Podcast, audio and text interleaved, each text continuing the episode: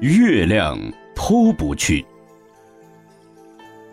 梁宽禅师除弘法外，平常就是居住在山脚下一间简陋的茅棚，生活过得非常简单。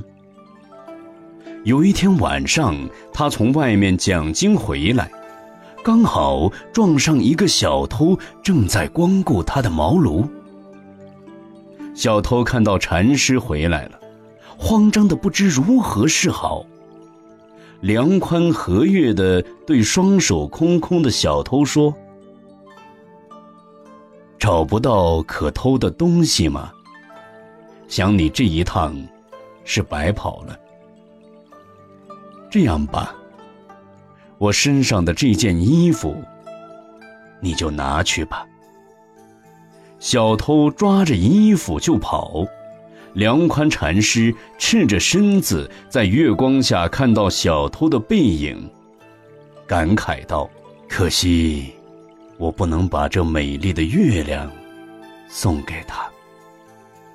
美丽的月亮，象征着我们的自信。每一个人自信中都有无限的宝藏。假如能识得自家宝藏，何用偷窃他物？”